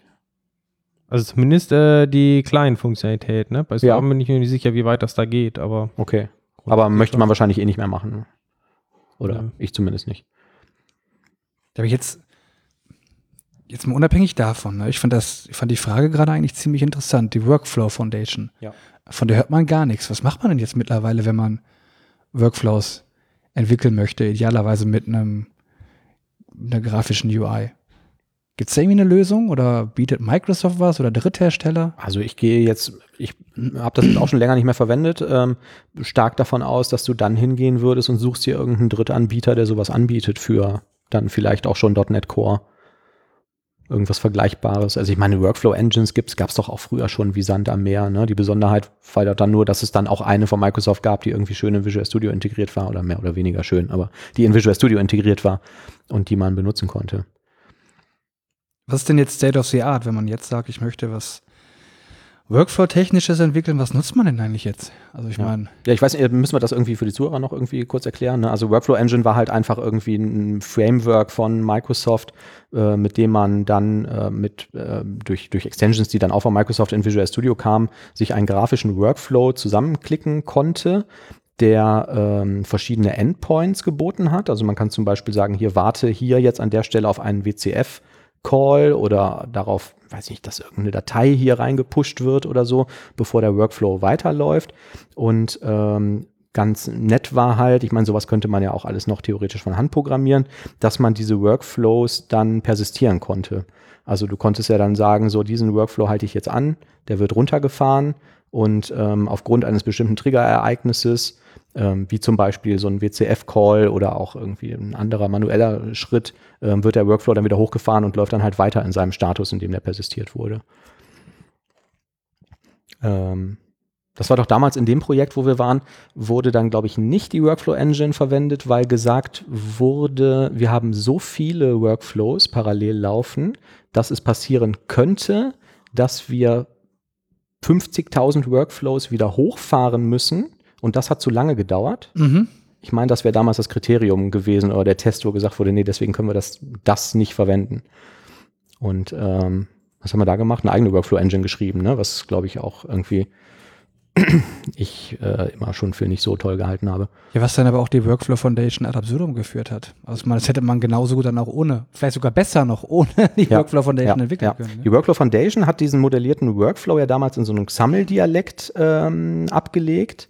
Und diese Workflow Engine, die dann in dem äh, ehemaligen Projekt entwickelt wurde, hat diese XAML genommen, geparst und darauf dann halt auch einen eigenen Workflow abgebildet, der aber auch so ganz stark eingeschränkt war. Und wenn man bestimmte Aktionen in dem visuellen Editor gemacht hat, dann konnte er schon nicht mehr parsen und so. Ne? Also ähm, ja, also ich gehe davon aus, dass es äh, viele, viele Drittanbieter gibt, die sowas anbieten. Ich habe übrigens gerade mal nebenbei gegoogelt. Also es gibt wohl noch keine Pläne, zumindest jetzt äh, vor einem Jahr oder sowas gab es keine Pläne, irgendwie Workflow Foundation zu .NET Core zu portieren, zumindest keine offiziellen Pläne. Es gibt aber ein Community-Projekt, was zumindest die Workflow Runtime, also was du quasi Mhm. zum Ausführen brauchst, portieren möchte. Oder also ist dabei, einige Features sind wohl da, aber ist noch nicht äh, komplett. Nennt sich dann Core WF. Ja. Ähm, okay, ja gut, wenn es noch nicht fertig ist, ähm, ja, aber Aber ja, gut, merkwürdig die One-Time ist ja das, was du haben willst, ne? Ja. Ich meine, Workflow Foundation ist ja auch, äh, wird ja in SharePoint und sowas sehr intensiv genutzt, ne? Ist ja schon irgendwie ein Kernprodukt, irgendwie auch gerade für Microsoft selber. Ähm, stimmt, ja. Merkwürdig eigentlich, ne? Aber für alle anderen, die kein WEF äh, verwenden, die können auf jeden Fall diesen Portability Analyzer mal ausführen und gucken, ob denn sonst noch irgendwas fehlt. Mhm. Cool. Ähm, wir haben ein Thema, was ähm, ich eigentlich nur kurz äh, streifen ähm, möchte. Und zwar geht es um ähm, Web-Integrationstests. Macht ihr damit was? Nö, zum Glück nicht. Okay. Wie testet ihr eure Software? Ja, beziehungsweise, ja, Webtest schon, aber keine ähm, UI-Tests, Ja. fragst. Warum nicht? spielen auch immer wieder mit dem Gedanken, aber es sind irgendwie auch jeden, den man so fragt, der es gemacht hat, hat irgendwie so zwiespältige Erfahrungen. Ne? Also es geht so Mhm. von, ähm, haben irgendwie nicht wirklich viel gebracht, weil es waren irgendwie zu wenige oder wir hatten irgendwie viel zu viele und wir waren dauernd nur an UI-Tests am Fixen. Ja. Also ich, In der Phase nicht. befinde ich mich gerade auch. Wir haben ein Projekt, ähm, was im Browser läuft und was ganz gezielt auf bestimmten ähm, Mobilgeräten funktionieren soll, weil diese Geräte teilweise mit diesem Produkt verkauft werden. Also du kaufst das Produkt und kriegst dann direkt noch irgendwie, was weiß ich, Tablet oder ein iPhone oder sowas geschenkt oder so. Und ähm, jetzt haben wir uns halt Gedanken ähm, darüber äh, gemacht, was, oder vielleicht gehen wir irgendwie einen Schritt zurück. Ähm, das Problem ist ja, dass eventuell der, der ähm, wie heißt der Browser, der Safari auf dem iPhone ähm, mit meinem JavaScript, was ich da jetzt irgendwie gebastelt habe, aus welchem Grund auch immer nicht zurande kommt oder dass er viel zu langsam ist oder dass er sich irgendwie komisch verhält oder so. Also müssen wir das testen. Das jetzt alles von Hand jedes Mal vor jedem Release auf den Geräten zu testen, ist doof und dann ist der Zeitpunkt auch irgendwie ein ungünstiger, wenn man dann irgendwie vor dem Release merkt, verdammt, ähm, das funktioniert irgendwie nicht. Ähm, so, dafür gibt es jetzt Katharina. oh, da hätte ich auch gerne. Uns werden hier Getränke gereicht. Was für ein Service. Das machen wir jetzt jedes Mal so. Ähm, Jetzt gibt es halt diverse äh, Frameworks. Das bekannteste ist mit Sicherheit Selenium beziehungsweise Selenium WebDriver, ähm, was quasi eine API äh, bietet, um diverse Browser fernzusteuern. Also ich kann damit irgendwie in Chrome hochfahren und sagen, ähm, lad mal irgendeine Seite und dann selektierst du mir aus dem DOM dieses Eingabeelement und klickst auf den OK-Button. Und dann schaust du, ob, was weiß ich, die Fehlermeldung sichtbar wird oder was immer man da auch gerade halt mit testen will. So. Nochmal eine Zwischenfrage Ja. da. Ähm, ich habe noch irgendwie so ein ge- ungesundes Halbwissen irgendwie von vor einem Jahr oder sowas. Ähm, war nicht mal Selenium oder ein Teil davon tot, weil da die Funktionalität direkt irgendwie in Chrome eingebaut wurde, diese WebDriver-Funktionalität? Ja, das gibt's aber noch nicht umfassend. Also es gibt, ähm, ich glaube, ähm, Edge kann das. Ah, jetzt, ähm, das ist wieder so, auch bei mir jetzt gerade irgendwie ungesundes Halbwissen. Ne? Also es gibt Browser, die supporten das. Es gibt irgendeinen Standard und es gibt andere Browser, die supporten das nicht. Man sieht das zum Beispiel bei dem ähm, bei WebStorm von äh, JetBrains, dieser IDE, die können auch zum, ähm, äh, zum Remote-Debuggen den Chrome verwenden. Die können das aber nicht mit dem ähm, Firefox machen. Und das liegt, glaube ich, daran, dass die diese Schnittstelle verwenden, die, die glaube ich, auch von Google kam. Ich weiß nicht genau, wie sie heißt. Und das funktioniert wohl auch mit dem Edge mittlerweile, aber mit dem Firefox halt immer noch nicht. Ah, nee, es war dieses äh, Phantom.js oder so, oder? Ähm, Phantom.js kenne ich jetzt aus dem Firefox-Umfeld. Nee, Phantom.js ist doch irgendwie so ein virtueller Browser, der so tut, als wäre er ein Browser, aber es ist ein eine Kommandozeile, ne? ein Headless-Browser. Genau. Ja, genau, aber Ja. ich glaube, das war doch das, was quasi. Aber die verwenden ja dann nicht variierende Browser darunter, ne? wenn du jetzt schauen willst, ob das im Nee. Ja, aber das war was ich Browser trotzdem, was ich meinte. Ja, ja. Also Phantom.js, auch wenn man auf die Webseite gehst, die Ja. sagen halt, das ist jetzt erstmal ähm, Mhm. Eingestellt und ich glaube, die Begründung war mehr oder weniger quasi, ist es eigentlich nicht Ja. mehr notwendig. Ja, ja, und dieses WebDriver von Selenium ist ja quasi die aktuelle Standardschnittstelle, die halt alle Major-Browser, also Selenium supportet die Major-Browser, so rum muss man sagen, ähm, äh, verwenden, um die halt fernsteuern zu können. Ne? Also damit kann ich halt dann mal eben kurz gucken, funktioniert das im Firefox so wie im IE und wie im Chrome und im Safari auch. Und das ist ja das, was du idealerweise willst, weil die Browserwelt ja doch noch einigermaßen stark äh, fragmentiert ist. So, und jetzt ist ja dann das nächste Problem. Ähm, du möchtest dann vielleicht auf so einem Gerät testen, weil der Safari unter iOS 10 sich anders verhält als er unter iOS 11. Und äh, kannst dafür dann so einen Anbieter verwenden. Da gibt es auch viele. Der größte ist, glaube ich, BrowserStack. Ähm, da kann man sich für horrende Summen, ähm, das ist echt relativ teuer, ähm, ein Abo schießen und sagen, fahr mir mal virtuell, beziehungsweise die fahren an ein echtes Device in deren Testcloud hoch, ähm, auf der ich meine Seite testen kann. Also ich sage, ich möchte ein iPhone 4 haben mit dieser iOS-Version, mache irgendwie zwei, drei Mausklicks und dann habe ich das Ding, sehe das im Browser quasi das Bild gestreamt und kann damit meine Seiten testen. Und diese Seiten muss ich auch nicht vorher ins Internet packen. Da gibt es halt ein Plugin, was ich in den Browser installiere, der dann die Netzwerkdaten dann zu denen durchschleift. Ähm, was so erstmal schon mal ganz cool ist, ne? weil wenn Kunde X ruft an, auf Gerät XY mit der Softwareversion geht's nicht, dann kann ich das halt eben mal hochfahren und damit ausprobieren. Aber ähm, das Schöne bei denen ist, die haben auch eine Selenium-Anbindung. Also wenn ich diese Tests einmal geschrieben habe, dann sage ich hier Browser-Stack, fahr mir mal bitte diese 60 Geräte hoch und führe mir darauf die Tests aus. Und wenn da was schief geht, dann schick mir bitte einen Screenshot davon, was passiert ist und wie das aussieht auf der Seite. Also dafür eigentlich schon mal ganz nett. Ähm, das Problem bei der Geschichte ist, dieses Selenium möchtest du nicht programmieren, weil die API halt grauenhaft ist und ein bisschen grützig. Und ähm, jetzt hat der Oliver, glaube ich, als erstes dann ist damals irgendwie hingegangen und hat gesagt, ich schreibe mal so einen Wrapper dafür in .NET. Das war, glaube ich, irgendwie so der erste Ansatz so in der Experimentierphase. Richtig, genau. Wir haben das JS. genau. Genau. Wir haben so eine kleine Fluent API gebaut, mit dem wir versucht haben, die, äh, auf Basis von Selenium die mh, Integration Tests auszuführen. Ähm, lief auch eigentlich ganz gut, war aber ein bisschen schwerfällig. Ne? Hat dann doch zu lange gedauert und du musstest hin und her programmieren, alles war super fragil. Und wir suchten nach einer schnellen Lösung. Dann ist Manuel auf Katalon gestoßen. Genau. Also der, der Punkt war, dass das zwar alles auch ganz gut funktioniert hat, aber wir hatten irgendwie Angst, dass wir sagen, wenn wir jetzt hier 60 Funktionen testen müssen, brauchen wir einfach wahnsinnig lange, um diese ganzen Tests zu schreiben. Und ähm, genau, Ketelon äh, war dann damals echt relativ äh, frisch und ist, glaube ich, heute auch noch relativ unbekannt, ist aktuell noch kostenlos. Ich gehe davon aus, dass sie irgendwann Geld dafür haben wollen. Ähm, ist im Prinzip eine Eclipse-IDE mit diversen, also eine angepasste Eclipse-IDE mit diversen äh, Browser-Plugins. Und damit kann ich jetzt hingehen, wie damals irgendwie mit so einem Makro-Recorder und klicke auf meiner Webseite rum und simuliere zum Beispiel einen Login.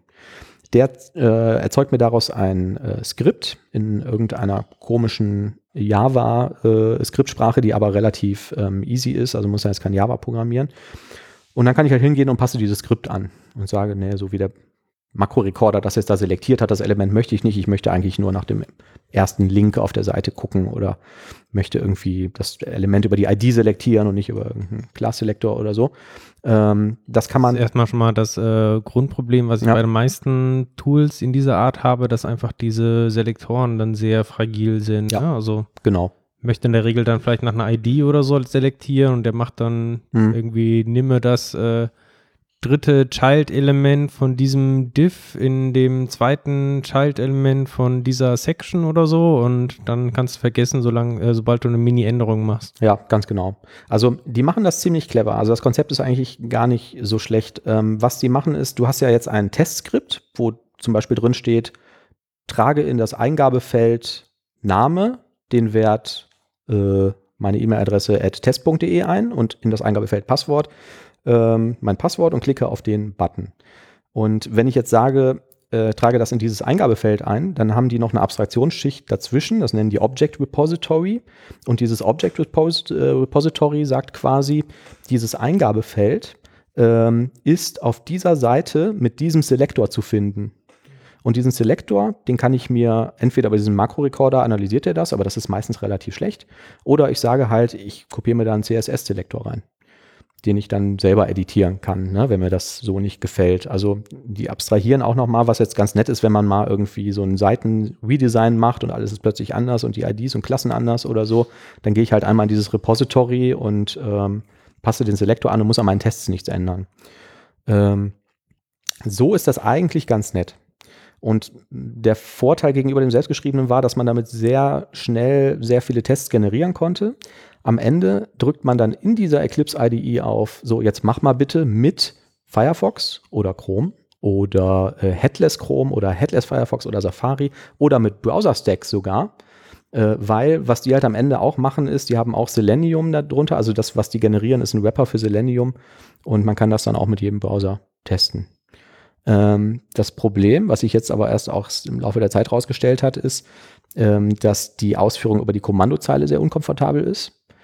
Manchmal hast du vielleicht so Sachen wie, ich möchte hier ein PDF-Dokument hochladen. Und äh, das PDF-Dokument kannst du aber nicht in das Projekt mit einkompilieren, das lädt er von deiner lokalen Festplatte und du kannst aber von außen nicht irgendwie sagen, hol das immer aus dem Ordner XY oder aus relativen Ordnern oder so. Also das ist einfach noch so ein bisschen sehr unflexibel und da merkt man, dass das noch nicht so ganz fertig ist. Ne? Du kannst von außen keinen Parameter übergeben und sagen, hier in diesem Ordner liegen meine ganzen Assets, die ich brauche für die Tests zum Beispiel. Ähm, und das nächste Problem ist, ähm, dass dieser, Kon die haben dann auch einen Console-Runner. Also du kannst sagen, jetzt führe hier diese Test-Suite aus über die Kommandozeile mit einem Headless Chrome oder so, was ja eigentlich schon mal ganz cool ist. Aber auch das ist irgendwie, der macht dann auch immer ein zweites Fenster auf und dann braucht er mitunter auch Admin-Berechtigung, um das überhaupt ausführen zu dürfen. Das funktioniert in, in irgendwelchen Build-Skripts äh, nicht richtig und so. Ähm, und allgemein äh, kommt es mir auch immer so vor, als ob die IDE auch noch so ein bisschen buggy wäre. Ne? Also wir drücken oft irgendwie oben auf den Testknopf und dann kommt da halt irgendeine Fehlermeldung. Und dann weiß jeder im Team schon, ja, muss nochmal drauf drücken, dann funktioniert's. Ja. Kommt immer beim ersten Mal. Oder ähm, die haben dann zum Beispiel ein Kommando, um einen Doppelklick zu machen. Das wir für bestimmte Controls brauchen, was aber von bestimmten Browsern innerhalb dieser Testsuite gar nicht supported wird. Also der Doppelklick funktioniert beim Firefox nicht, da musst du zwei Single-Klicks machen und sowas. Ne? Ähm, das ist einfach alles überall noch so ein bisschen hakelig.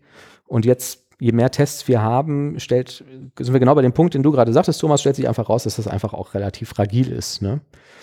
Ähm, das nächste Problem ist dann halt, was testet man eigentlich damit und wie testet man das? Also wenn du sagst, ich möchte vielleicht sogar irgendwie Funktionalität damit testen, wie äh, ich registriere mich als neuer Benutzer und werde von einem Admin freigeschaltet.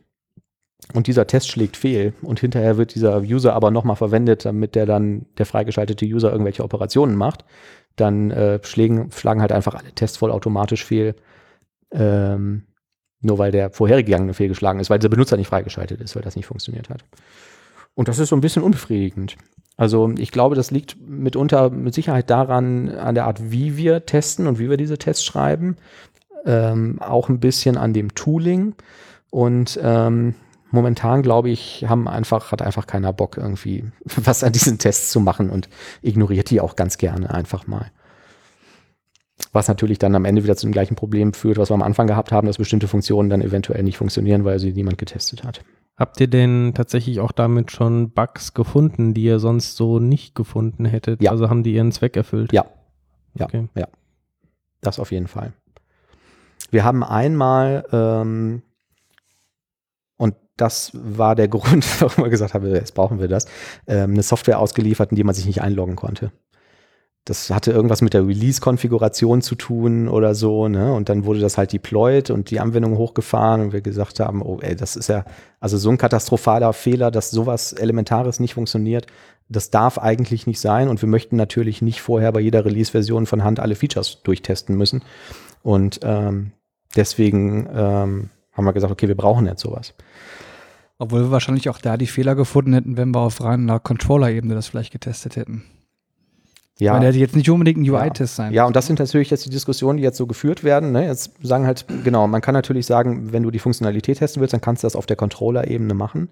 Wenn wir aber sagen, wir haben da komplexe TypeScripts, die da irgendwie im, im Browser laufen und so, die kannst du darüber natürlich nicht testen. Und auch die müssen halt irgendwie getestet werden, weil wenn der die TypeScript-Datei nicht findet, würdest du das mit dem Controller-Test halt nicht feststellen können. Und das ist jetzt ein bisschen schade. Sonst habe ich mir ein paar andere Frameworks angeschaut.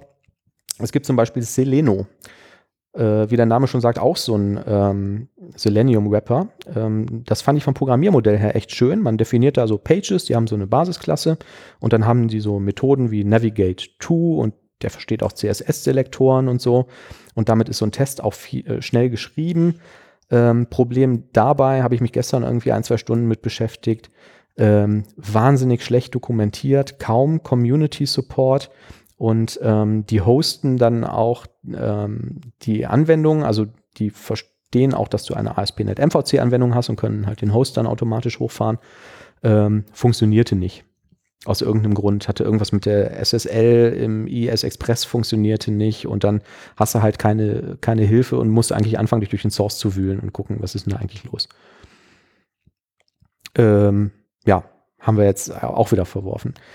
Microsoft hat sowas ähnliches wie Catalon mit einem Teil von diesen Coded UI-Tests, ähm, was auch ganz nice ist, wofür du aber die ähm, Enterprise Edition von Visual Studio brauchst, die wir nicht haben, weil die ungefähr das Fünffachte der kleineren Version kostet.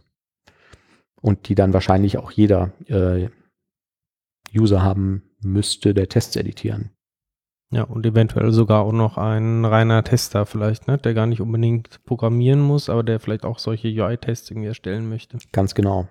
Und ähm, dann andere Anbieter hier, diese üblichen Verdächtigen wie Telerik, äh, DevExpress und so, die haben jetzt alle solche Tools im Angebot, auch mit Visual Studio Integration, aber auch halt wieder mit diesem sehr, sehr hohen Kostenfaktor. Also die lassen sich das alle fürstlich bezahlen.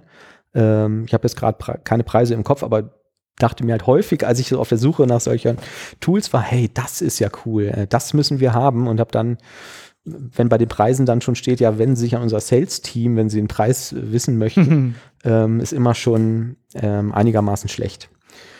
Ja, und da stehen wir jetzt und ähm, wissen nicht genau, wie wir das ähm, bequem und gut gehandelt kriegen. Da kann ich auch nicht helfen, Manuel. Schade. Du warst unsere einzige Hoffnung, Thomas. verdammt, verdammt. Ja, äh, wenn wir Hörer haben, ähm, mich würde das brennend interessieren. Also sagt bitte, bitte gerne mal Bescheid. So schmeißt mal ein paar Tools in den Raum. Aber ich glaube, ich habe mittlerweile auch schon das gesamte Internet abgeforstet und ähm, wahrscheinlich ist es so, dass man einen Tod sterben muss. Ne? Ich weiß nicht, Phantom.js hast du jetzt gerade gesagt, hat gesagt, äh, Ja, aber das war ja quasi auch ähm, nicht, oder zumindest jetzt wieder Halbwissen, irgendwie äh, nicht wirklich quasi ein komplettes Framework oder sowas Mhm. zum Unit-Testen, sondern nur dieser Teil quasi einen Headless ja, Browser irgendwie bereitzustellen. Ne? ja, ja. Als Basis dann äh, für verschiedene andere Und ich glaube, bin ich jetzt auch nicht ganz sicher, dass die unter der Haube auch den Chrome verwenden, ne? oder die Chrome Engine oder so. Ja, zumindest irgendwas WebKit-mäßiges, ja. Ja. Genau. Ähm, ja, also aktuell hängen wir noch bei dem Catalon und äh, denken jetzt darüber nach, wie wir das auch. Also der Punkt ist ja, du möchtest das ja dann idealerweise auch irgendwie in deine Build-Pipeline integrieren. Ne? Also es wäre ja nett, wenn man so ein Release nur veröffentlichen könnte, wenn vorher alle Integration-Tests von welchem Tool auch immer auf grün geswitcht sind. Damit man sich da in so einer deployten Software auch anmelden kann. Das wäre ja schon mal schon mal ein Feature, was erfüllt wäre. Ne? Wir müssten mal ausrechnen, ob man für die ganzen Lizenzkosten nicht einfach irgendwie ähm, drei Studenten oder so anheuern kann, die den ganzen Tag nur dann quasi UI-Tests machen. Wäre vielleicht sogar die günstigere Variante. Naja, ich könnte jetzt, also es ist jetzt so ein bisschen, also ich habe jetzt so grob beschrieben, was man damit testen kann. Ne? Also du kannst ja sagen, gehe auf eine Seite, selektiere was, mache da irgendwas, interagiere mit der Seite. Spannend wird's ja jetzt, wenn du, stellen wir uns vor, man schreibt eine Chat-App oder eine Videokonferenz-App oder so. Und ich möchte wissen, funktioniert die Videokonferenz von Chrome zu Firefox auf diesem Betriebssystem? Jetzt wird es natürlich total tricky. Ne? Jetzt muss ich ja eigentlich einen Test haben, der mehrere Browser, verschiedene Browser, vielleicht auch auf verschiedenen Geräten, je nachdem, wie man das machen möchte, fernsteuert und dann auch noch irgendwie feststellen kann, wurde da jetzt eigentlich ein Videostream übertragen? Ist das Bild sichtbar und kann ich den Ton hören? Also, okay, das ist jetzt schon irgendwie Hürde 2.0. Äh, damit haben wir uns mittlerweile schon, glaube ich, zufrieden gegeben oder einigermaßen abgefunden, dass man das halt dann doch nochmal von Hand testen muss. Aber wenn du dir jetzt vorstellst, du möchtest irgendwie nur die Major 4, 5 Browser supporten und zwei, drei Betriebssysteme und dann so eine Matrix machst, so wie wir die irgendwie in Excel gemacht haben, bist du damit echt lange Zeit beschäftigt, ne, um das einmal diese Kombinationen durchzutesten. Das muss man glücklicherweise relativ selten machen, weil sich da nicht so viel dran ändert, aber ähm, das wäre natürlich die Oberkür, wenn man sowas machen könnte. Denn was diese Tools, äh, diese Selenium-basierten, alle gemeinsam haben, ist, die machen ein Browserfenster auf und steuern dieses Browserfenster fern. Die machen nicht zwei Browserfenster auf und dann vielleicht sogar noch zwei verschiedene und du kannst sie auch nicht irgendwie untereinander nochmal synchronisieren, sodass du sagen kannst, wenn der Firefox auch auf dieser Seite eingeladen ist, dann gehst du nochmal in den Chrome-Browser und klickst da nochmal auf Send Chat Message und guckst im Firefox, ob die dann angekommen ist. Aber ähm, wie gesagt, das, das müsste es gar nicht können. Also ich fände einfach schon toll, irgendwie einen schönen Rapper zu haben und wenn man den dann vielleicht noch irgendwie die Tests in so einen Unit-Test verpacken könnte, dass man die auch mal eben irgendwie aus meinem ReSharper Test Runner irgendwie nur mal die fünf wesentlichen Integrationstests jedes Mal ausführen kann mit Alt-Enter. Das wäre ein Träumchen. Das Problem haben wir leider noch nicht gelöst und ich habe jetzt auch nichts gefunden, mit dem man das machen könnte, ohne echt äh, viel Geld zu zahlen. Oder sehr viel Zeit zu investieren, um selber so ein Framework zu schreiben. Oder sehr viel Zeit zu investieren, um sich in, das, äh, in den Code eines bestehenden Open Source Frameworks einzuarbeiten. Ja. Das war doch mal ein Thema. Ja, danke für die Das schöne war- Zusammenfassung, Manuel. ja, gerne. Ist ein bisschen unbefriedigend, ne? Weil wir jetzt nicht sagen, hey, macht es so und so und so, aber ja, auch an der Stelle steht man dann irgendwann mal, ne? Sind wir ansonsten am Ende oder haben wir noch Themen? Wir haben noch ein Tool der Woche. Äh, stimmt. Abby Ja. Fine Reader. Ich wollte nicht so mit so einer depressiven Stimmung ändern und ähm, habe dann irgendwie, äh, wie gesagt, jetzt im Urlaub auch nochmal Zeit gehabt, mich mal zu fragen. Ich habe zu Hause immer so Dokumente, ne? also nehmen wir mal an, man geht jetzt hin und kauft sich irgendwie ein neues Fahrrad oder irgendwas Teures oder so und denkt sich, wäre vielleicht ganz gut, wenn ich die Rechnung da aufheben würde, weil da habe ich ja noch Garantie drauf oder so. Und jetzt sind wir ja irgendwie IT-affine äh, Menschen. Ne? Und äh, wie ich es bisher gemacht habe, ist, ich habe diese Rechnung gelocht und habe die dann irgendwo abgeheftet. Und weil ich nicht besonders engagiert bin im Lochen und Abheften, habe ich so ein Hängeregister und da schmeiße ich dann einfach alles rein. Und alle fünf Jahre merke ich dann mal, ach, das ist ja alles schon uralt und schmeiße das dann irgendwie weg und die neuen Sachen lasse ich da drin liegen und so. Äh, das Problem ist aber, warum digitalisiert man das nicht? Jetzt habe ich so einen ganz billigen Scanner zu Hause, der aber auch immerhin Einzelblatt und mehrfach Einzelblatteinzug kann. Das heißt, wenn ich jetzt irgendein Dokument habe oder irgendwelche Briefe oder so, ich mir denke, das könnte vielleicht mal wichtig sein, könnte ich die rein theoretisch scannen, ein PDF rausmachen. Da gibt es ein schönes Tool für, das heißt iCopy. Ähm, so ein Open Source Projekt, der ähm, kann halt alle möglichen Scanner mit Train ansprechen, auch mit Einzelblattanzug und spuckt dir am Ende ein PDF raus. Und dann packe ich das PDF in irgendeinen Ordner, in irgendeinem Cloud Storage oder in irgendwie irgendwas anders gesynktem bei mir zu Hause. Und wenn ich das in drei Jahren mal brauche, finde ich das niemals wieder. Wie macht ihr das denn? Ich habe es also auch in Ordnung. Mhm. Ich mache das mit meinem Handy, meinem iPhone. Und zwar? Ich habe da so eine App, die nennt sich Camscanner. Ja. Damit kannst du dann alles abfotografieren, ja. erstellt dir ein PDF und dann packst du das irgendwo mehr oder weniger gut sortiert in die Dropbox. Genau. Oder einen anderen ja, Anbieter. genau so habe ich das auch gemacht. Und mein Problem war dann halt, dass ich das Zeug nie wiederfinde. Ne? Also ich weiß dann vielleicht noch, ich habe doch damals für diese Zeitschriften aber so einen Gutscheincode bekommen, aber ich weiß nicht mehr, wie die Zeitschrift hieß und nicht mehr in welchem Dokument das war, aber ich weiß noch, dass Gutscheincode im PDF stand. Und jetzt äh, korrigiere mich, macht der, ähm, macht dieser Cam-Scanner OCR? Ist das PDF hinterher durchsuchbar? Ja, ich glaube, der kann das sogar. Hör auf. Ich meine, ich meine ja. Aber lass mich jetzt nicht lügen. Okay, während du nachguckst, kann ich erzählen, wie ich es jetzt mittlerweile mache. Ich habe mir jetzt äh, den Abby Fine Reader äh, 14 gekauft. Ähm, gibt noch andere Tools, die das können, wie Omnipage und so, aber mir hat jetzt der Fine Reader am besten gefallen. Funktioniert so, man packt diese ganzen Dokumente in seinen Scanner, drückt auf einen Knopf, der macht ein PDF daraus. Die Besonderheit ist, er macht aber auch noch OCR und die OCR macht er sehr, sehr gut und macht mir hinterher ein durchsuchbares PDF, was dann von der Windows-Suche oder von anderen Tools wie Listery ähm, indiziert wird und dann tippe ich Gutscheincode ein, drücke Enter und finde auch alle Dokumente, alle PDF-Dokumente, in denen das Wort Gutscheincode vorkommt. Was ich eigentlich so ganz cool finde. Und ähm, was heißt, ich kann das am Ende alles einfach in einen Ordner packen, wo vielleicht noch eine Jahreszahl vorsteht oder so. Aber wenn ich es halt so indizieren und suchen kann, ähm, brauche ich da keine äh, komplizierte Ordnerstruktur mehr für. Ist doch eigentlich ganz nett, oder? Ja, das ist praktisch, ja. Ja. Ich habe tatsächlich mir versucht, irgendwie so ein äh, Kategoriensystem quasi zu überlegen, nach welchem System ich dann irgendwie ja. Sachen abhefte. Ja. Was allein auch schon relativ schwierig ist, ja. weil ähm, ich habe dann solche Kategorien, sowas wie Rechnungen und vielleicht irgendwie Auto und dann fängt schon an, was ist jetzt mit der Autorechnung? Ist es jetzt eine ja. Rechnung oder gehört das zu Auto? ja, ja. Das ist ja so ein klassisches Problem von dieser Windows-Ordnerstruktur. Du machst halt einen Ordner und packst es da rein.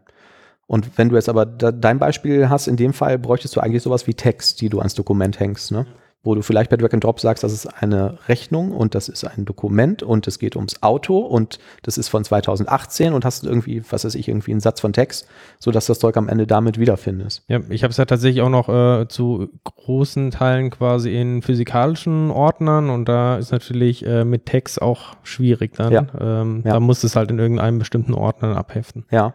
Und was dieser Fine Reader jetzt macht, ähm, ich will jetzt nicht großartig, also es soll jetzt keine Werbung sein, ich finde das eigentlich ganz cool, das Produkt, man kann sich ja so eine Testversion von runterladen, ne, kann ja jeder mal ausprobieren, wenn er Scheiße findet, löscht das wieder.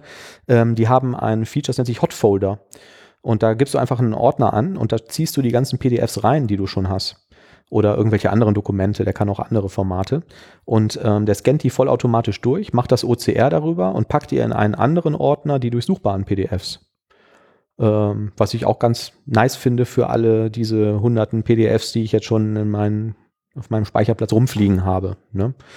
Ähm, ja, eigentlich, ähm, ich glaube, so eine Kür des Programms, die ich aber gar nicht benutze, ist, ähm, dass der dir ähm, ja das Dokument wieder editierbar macht.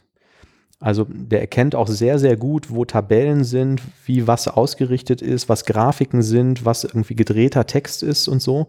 Und kann dir das auch wieder in Word-Dokument exportieren, das dann wirklich auch genauso aussieht wie das PDF, ne? wo er dann natürlich mit Hilfe auch von diesem OCR ähm, das dann auch sehr gut editierbar macht. Das ist eigentlich, ich glaube, das ist so eigentlich das Hauptfeature davon, aber ich verwende das jetzt aktuell, weil ich diesen OCR da drin so gut finde. Ähm, einfach halt, um meine Dokumente zu verschlagworten oder zu initiieren oder durchsuchbar zu machen. Aber wie läuft das mit diesem Hotfolder jetzt? Also du hast einen Ordner und ähm, musst du jetzt mit dem Abby Fine Reader scannen oder kannst du einfach deine PDF-Dokumente ablegen und im Hintergrund arbeitet der, indiziert die und macht daraus OCR-fähige Dateien? Mm, also erstmal musst du dieses Abby Fine Reader installieren ähm, und äh, hast dann ein separates Tool, das gibt es für Windows und Mac, äh, was sich Abby Hotfolder nennt. Ähm, das startest du und dann kannst du das so ein bisschen konfigurieren und kannst halt sagen, äh, diesen Ordner bitte überwachen und kannst dann anschließend sagen, was dann passieren soll, wenn ein Dokument eines nahezu beliebigen Formates in diesem Ordner landet. Und ich habe dann halt einfach gesagt, wenn da eins landet, äh, dann mach es auf, indiziere es und schreibe ein Dokument mit gleichem Namen, einem Format, durchsuchbares PDF in den Output-Folder und lösche den Input-Folder mhm. oder das Dokument aus dem ähm, Input-Folder. Ähm, genau, aber im Prinzip kannst du es auch, kannst du auch sagen, jedes PDF, was ich da reinschreibe, da machst du mir einen Doc raus oder so, was ja dann auch durchsuchbar wäre. Mhm. Würde genauso funktionieren. Ähm, fand ich ganz, ähm, ganz interessant, weil ich habe vorher auch danach gegoogelt und so und habe halt immer nur nach irgendwelchen Open Source Sachen ähm, gesucht und habe da auch welche gefunden, aber die waren halt mehr oder weniger alle nicht so gut. Und ähm, das funktioniert jetzt wirklich ganz toll. Also bin ich ganz happy mit. Abby Fine Reader 14.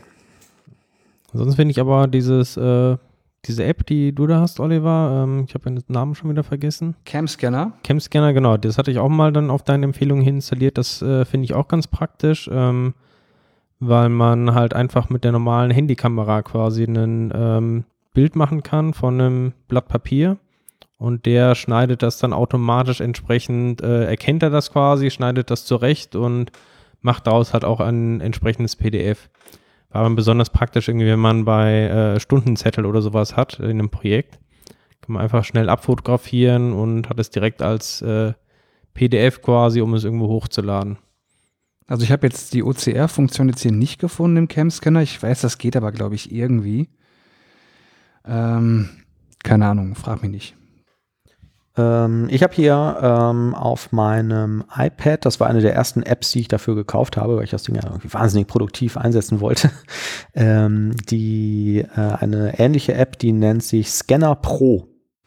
Gibt es im iTunes äh, Store, kostet auch irgendwie ein paar Euro, war aber auch sehr gut getestet und die macht im Wesentlichen das ähm, Gleiche.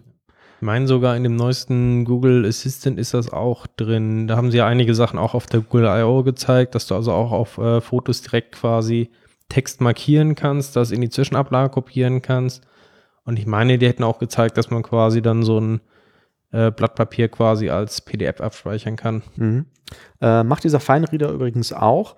Ähm, die haben einen Screenshot-Reader da drin wenn du auf einer Webseite bist oder wenn du irgendeine WPF-Anwendung hast oder so, ne, machst einen Screenshot davon und er macht halt OCR darüber und kopiert dir die ganzen Texte daraus, auch editierbar. Wobei, ähm, das können andere Tools, glaube ich, auch. Ich glaube, der äh, von OneNote, der, dieser Screenshot, der Steller macht das, glaube ich, auch mit einem OCR. Sag mal, Oliver, hast du eigentlich hier schon die Weihnachtsdeko auf dem Tisch? Das sieht irgendwie so, so aus. Nee, das, das, sind nur so Tannenbaumkugeln. Christbaumkugeln. So. Ja, ich weiß nicht, was das für Kugeln sind. Also die fliegen eigentlich immer rum. Das hat, glaube ich, meine Tochter mal irgendwann gesammelt. Ähm, diesen Tannenzapfen, den lasse ich seit jeher da drin. Hm, das riecht ja also Zum so. Zeichen, dass sich alle Dinge wiederholen. Guck mal, mir fällt sowas überhaupt nicht auf.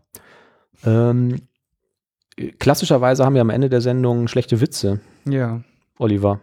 Diesmal. Nicht wieder so ein schlimm wie beim letzten Mal. Also, das geht nicht. Ich finde die Vorstellung so schön, dass der Christoph ist morgens auf dem Weg zur Arbeit hört und dann vom Fahrrad fällt. Dann mach auch einen hier, wo der Christoph vom Fahrrad fällt. Ein Vater kauft sich einen Lügendetektor, der immer ein Geräusch macht, wenn man lügt. Kommt der Sohn nach Hause, fragt der Vater, Und warst du heute in der Schule? Sohn ja. Detektor, miep. Sohn, okay, ich war im Kino. Detektor, miep. Sohn, okay, ich war mit Freunden ein Bier trinken. Hm. Vater, du hast was? In deinem Alter haben wir nie getrunken. Detektor, miep. Mutter, tja, ist halt dein Sohn, ne? Detektor, miep. Ach, ja. Hast du noch einen? Komm, einen noch. Na komm. Fritzchen. Fritzchen ist in der Schule und sein Radiergummi fällt vom Schreibtisch. Er sucht und sucht. In diesem Moment sagt der Lehrer, was würdet ihr auf mein Grab schreiben, wenn ich tot wäre? In diesem Augenblick findet Fritzchen sein Radiergummi und sagt ziemlich laut zum Radiergummi, da liegt er ja, der Drecksack. Die